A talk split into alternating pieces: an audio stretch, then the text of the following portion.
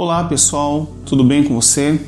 Que bom poder estar aqui para repartir um pouco mais da palavra de Deus, crendo que ela é muito poderosa para poder transformar a tua vida, para poder te abençoar, te encher de ânimo e confiança.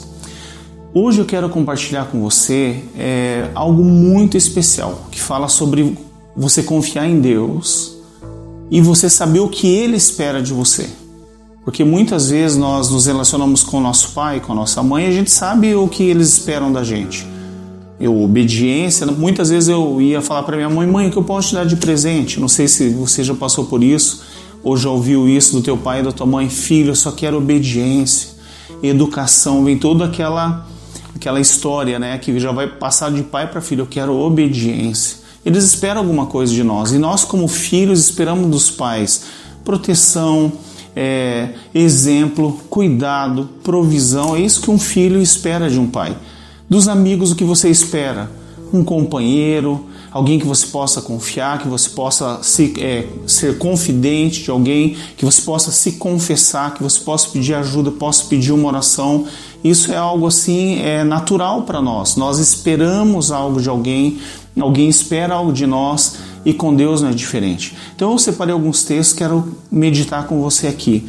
Olha só o que a Bíblia fala sobre relacionamentos. Em Provérbios 27, 5 diz assim: Melhor a repreensão franca do que o amor encoberto. Leais são as feridas feitas pelo que ama, porém os beijos de quem odeia são enganosos.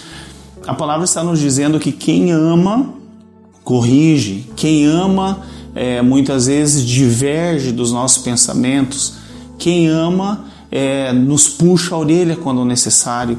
E aqui ainda diz: é melhor que alguém faça isso do que seja alguém que acaricia, alguém que elogia, mas alguém que não se importa verdadeiramente com a gente. Então, isso é importante para um relacionamento. Se você tem amigos assim, é, pode ter certeza que eles amam você de verdade, tá joia?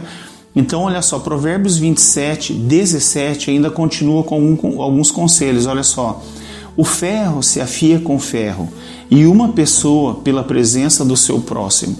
Aqui está afirmando mais uma vez: o relacionamento é importante. E com uma pessoa verdadeira, uma pessoa que nos ama, melhor ainda.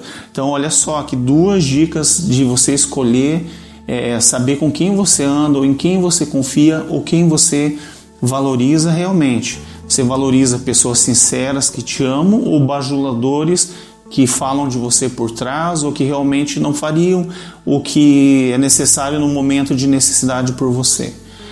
Ainda diz assim o relacionamento de pai e filho, tipo de Deus com os seus filhos. E Hebreus 12, 3, 7 fala: Porque o Senhor corrige a quem ama e castiga todo filho a quem aceita. É para a disciplina que vocês perseveram. Deus os trata como filhos. E qual é o filho a quem o pai não corrige? Então, a Bíblia ela é muito verdadeira, gente.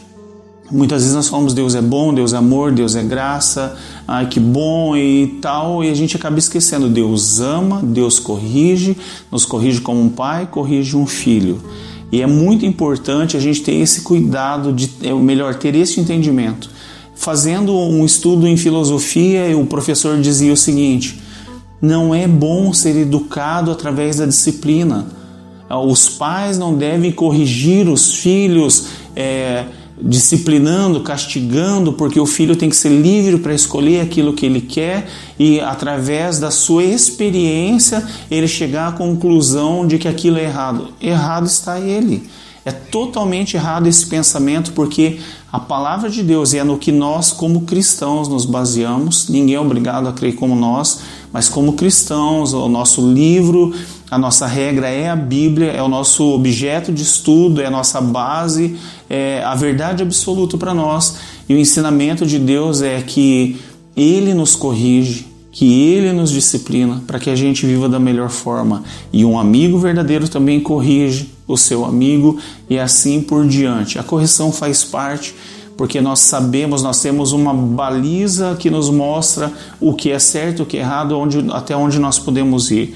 E um exemplo também de relacionamento para nós é o casamento, porque é, aquele, aqueles filmes de sessão da tarde, aqueles sempre aqueles desenhos do Walt Disney que diz e viveram felizes para sempre, aquele sonho que a maioria das moças tem do príncipe encantado, aquela coisa toda. Gente, tem um pastor que, nós, que eu gosto muito, o pastor Jeremias, que ele diz assim: a vida, a, a vida é ao vivo, companheiro. E realmente é ao vivo, não é um, um, filme produzido, uma historinha produzida, é ao vivo. O relacionamento ele é, ele é gerado, ele é construído dia após dia.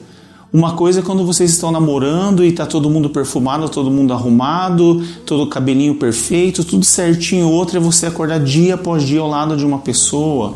É, a mulher vê as roupas bagunçadas do marido, ou o marido vê alguma coisa que a esposa não, que ele não está gostando. E, e tem muita coisa que a gente é diferente. Mas aí está o segredo do amor, do relacionamento que é um respeitar o outro, um se adaptar ao outro, o abrir mão para poder conviver. Relacionamento fala disso. E o relacionamento com Deus não é diferente, gente. O relacionamento com Deus é ao vivo, é dia após dia. E no, no casamento, o que faz um casal permanecer? Eu, no meu caso, eu e minha esposa, nós estamos casados há 27 anos, nós temos duas filhas, é, uma já é casada e a outra está conosco ainda, mas o que mantém, nos mantém unidos? O amor, que vai além das diferenças, que faz um respeitar o outro, um cuidar do outro, isso se chama relacionamento. E o nosso relacionamento com Deus, porque eu comecei dizendo o que Deus espera de nós, o que Deus espera nesse relacionamento. Deus nos dá vida, Deus nos dá saúde, Deus nos dá família, amigos, irmãos, Deus nos dá a, a, o dom da vida. E o que Ele espera de nós? Eu posso afirmar para você: o que Ele espera é fé, o que Ele espera é desejo de estar com Ele, o desejo de se relacionar com Ele.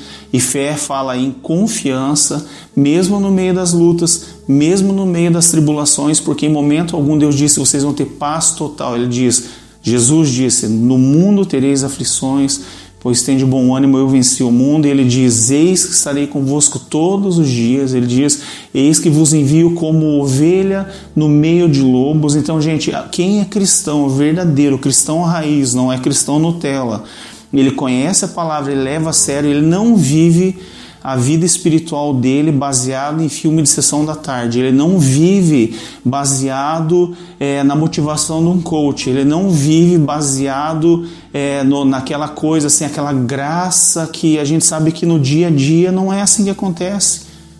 É, tem gente que diz, vai, impõe a mão e cura e não sei o que. Daí você vai, ora para uma pessoa, ela não é curada. E daí? Você se frustra, você está enfermo.